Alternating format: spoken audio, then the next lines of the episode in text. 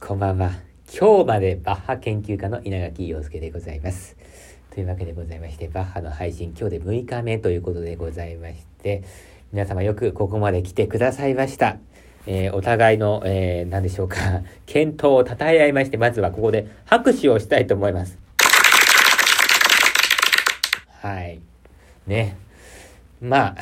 最終回はね、のんびりやりましょうかね。ということでございまして、今日が終わりましたら落語愛好家マリンバ奏者として、えー、またですね、土曜日に配信していきたいと思いますので、明日金曜日はですね、お休みいたしまして、えー、また、えー、明後日の土曜日からですね、通常通りの配信ということでやっていきたいと思います。さて、えー、我々はですね、今20世紀におけるバッハの解釈ということに、えー、迫っているわけでございまして、昨日は表現主義と新植物主義とは何ぞやというお話でした。で、本来であれば20世紀の、えー、音楽界っていうのはもっと複雑でいろんな主義とかですね、いろんな運動がもう複雑に絡,、ま、絡み合ってるわけでしてですね、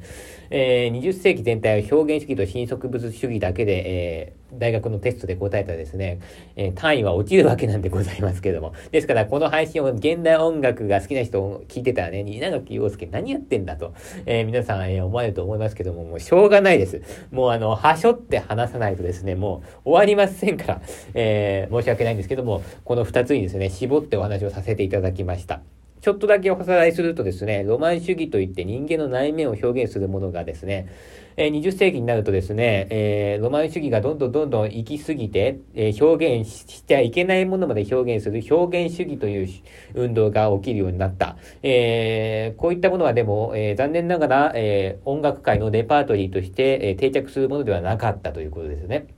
えー、一方で、ロマン主義なんて、えー、もう、あの、バカバカしい、えー、物事の実態に注目していこうという、えー、新植物主義というものができたわけですね。えー、こちらの方はです、楽譜に忠実に演奏しようという、ういったモットーがあったので、えー、それによ、それがですね、録音ブームとちょっと重なりまして、録音するにはいろいろ研究しないといけないわけですから、皆さんがこう競って、えー、物事の実態に迫っていくという、そういうですね、えーえー、なんていうか、風潮と言えばいいのかな、ものがですね、えー、こちらの方の方が、まあ、いわば、スタンダードと言えばいいのかな。そんなこと言ったらまた怒られるかな。えー、まあ、言葉は非常に難しいんですけども、えー、まあ、その作品に忠実に、いわゆるオリジナル主義というものがですね、この時代にですね、えー、広まったわけでございます。で、その時代のですね、バッハの楽譜について、今日もあの、例のですね、インベーションの3番を例にですね、え、同じ曲じゃないと、ちょっと、あの、違うがわからないと思うので、3番を例にですね、えー、ご説明していきたいと思います。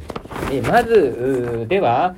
1955年に編霊社からですね、バッハのインベーションがですね、出版されるわけでございます。えー、この時にですね、編霊社はですね、えー、設立目的として、えー、資料にのみ基づいて、あらゆる意図的に編纂された版、例えば、えー、チェルニーがロマン派っぽくしたもの、えー、ブゾーニーが、えー、ピアノの性能を生かしたもの、この意図的に編纂された版から一線を隠し、信頼に至る実用的な楽譜を出版することというのが、えー、編纂者の設立目的だったわけでございます。でですね、ここにですね、そのいわいわゆる3番の、えー、編纂版の楽譜があります。えー、これは1955年に出版されたものなんでございますけども、さあ、えー、先ほどのチェルニーとかブゾーニとは全く違う。バッハがですね、その、何にも強弱とか書いてなかった。えー、そういった、え、ことをですね、そのまま、えー、採用してるわけでございますから、え、もちろん強弱とか何も書いてないわけです。でも、自筆譜をそのまま採用しているわけですよ。自筆譜しか見てない。で、ここで、えー、一つ問題がありましてですね、まあ、例えばですね、えー、バッハ何も書いてないんですけども、ちょっとお見せできなくて申し訳ないんですけど、バッハの自筆譜には、スラーだけは書いてあるんですね。ただ、かなり汚いスラーなんですよ。まあ、バッハ音符は綺麗に書いてるんですけど、スラーはもう適当にペッペッペッペッペッペッと書いてありまして、えー、おなじみのメロディーになりますけども、レミファミソファミレラソファミファレ、今日はもう疲れたんで音程なしで歌いますよ。レミファミソファミレラソファミファレ。レミはアーフタクトです。ファミソファミレっていうのが、えー、8分の3拍子で、えー、1小節の音符なんですけども、この16分音符6つ分、ファミソファミレのスラが書いてあるのは、ミから、えー、だから、残りの5つの音、6つ分のうちの5つの音がスダになっているような書き方にはなってるんですよ。で、まあ、ところがですね、これはですね、ちょっとまあいろいろ研究して者によって分かっていることなんですけど、バッハっていう作曲家は、えー、基本的に鍵盤楽器のスラは適当に書く傾向にあるんです。鍵盤楽器じゃない、鍵盤曲のスラ。で、えー、弦楽作品のスラはかなり真面目に書くわけです。これなんでかっていうと、ボーイングがあるから結構丁寧に書いてるそうなんですね。で、確かにね、これはね、見比べてみると、今私も見比べてみましたけども、えー、弦楽作品の、例えばまあ、バイオリンの作品とかでもいいですけども、バッハの姿ってかなり綺麗に書いてあるんですよね。一方で、えー、あのー、まあ、鍵盤作品の方はまあ、バッハも忙しかったでしょうから、まあ、しかもね、自分で弾くためにですよ。ね、だって、この時代はまだ、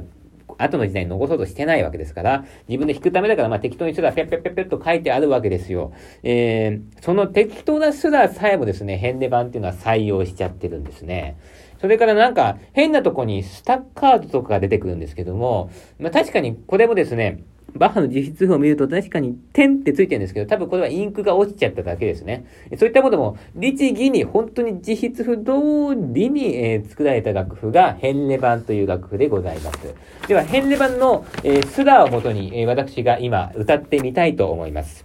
レミファミソファミレラソファミファレラシンジョレドこんな感じになるわけでございますね。えー、そうした時ですね、今度、そのヘンレ版から、えー、15年後、1970年にですね、ベーレンライター社というところがですね、また、えー、っとですね、え、インベーションの楽譜を出版するわけでございます。えー、ベーレンライター社はですね、編集の方針として、全ジャンルの編纂作業を通して明らかになったことを楽譜編纂に活かすというのが、まあ、編集の方針だったわけでございます。で、これどういうことかと言いましたけど、さっきも言いました。えー、鍵盤楽器はですね、鍵盤曲は適当に書いてある。弦楽器は、まあ、すらちゃんと書いてある。そういったことがもういろんなジャンルの楽譜を見てわかるようになってきたよね。じゃあそのわかるようになってきたことは、えー、活かした方がいいよねということで、まあ、この時代は楽譜に忠実にという時代ですから、えー、このベーレンライターの、えー、楽譜を見てみても、確かに強弱とかは書いてないんですけども、スラに関しては、おそらくこれはバッハは全ての音符にスラを書いたんだろうということで、えー、あの、全ての音符にスラがかかってる。そういう風にこう直されているのが、ベーレンライター限定版でございます。なかなかこれは頭がいい解釈なんじゃないでしょうか。ということで、改めまして、えー、ヘンレ版の1955年とですね、えー、ベレンライター社の、えー、1970年版のですね、えー、ちょっとあの、弾き、え弾き歌いじゃないわ、歌ってですね、弾きくだ、えー、聞き比べをしてみたいと思います。それでは、ヘンレ版の、えー、自筆譜に忠実な楽譜のスラーからやってみたいと思います。レミファミソファミレラソファミファレラシンジョレドシラはい。これが変で版ね。えー、弁連ライター版、あらゆるジャンルの、えー、編纂作業を通して明らかになったことを、えー、この楽譜にも活かした版で歌ってみたいと思います。レミファミソファミレラソファミファレラシンドジョレノシラドレこういう風にですね。まあ、これの方が自然な感じがしますよね。えー、こういう風に、えー、作られていったのが、えー、ベーレンライター版でございまして、えさらにその後にですね、えー、ウィーン限定版というものが出来上がるわけでございます。えー、これはどういう楽譜かと言いますと、まあ、この時代はももう何回も申し上げておりますけども、えー、作品に忠実にという時代ですから、えー、えー、この、えー、何ですか、ウィーン限定版に置かれましてもですね、もちろん強弱とかは書いてないんですけども、とは言ってもやっぱり初心者とかはですね、まあ、ちょっとは情報とかがないと弾きにくいですよね。っていったことで、ちょっと指使いは、えー、記載しておこうということで、まあ一応バッハの資料を元に作っているんだけども、初心者が弾いても、あの、使いやすいような楽譜に、えー、ね、ここはこう指で弾きましょうとか、あるいは、えー、トル、トリルはこういう風に入れましょうとか、そういうものをですね、えー、記載して、まあ実用的な楽譜を作ったのがですね、ウィーン限定版、えー、でございましてですね、またここがですね、ここから面白いんですけどもね、こういうですね、変レ版、もう一回お伝えしておきますよ。変レ版といって実質譜しか見てない楽譜ができた。でその後、ベーレンライター版といっていろんな楽譜、いろんなバッハの楽譜を見比べてですね、えー、まあ、あの、バッハのその、筆というか、作曲上のその、なんていうんですか、えー、筆、筆跡の特徴を活かして作った楽譜というのがベーレンライターっていう楽譜なんです。その後、ウィーン限定版っていうのは、えー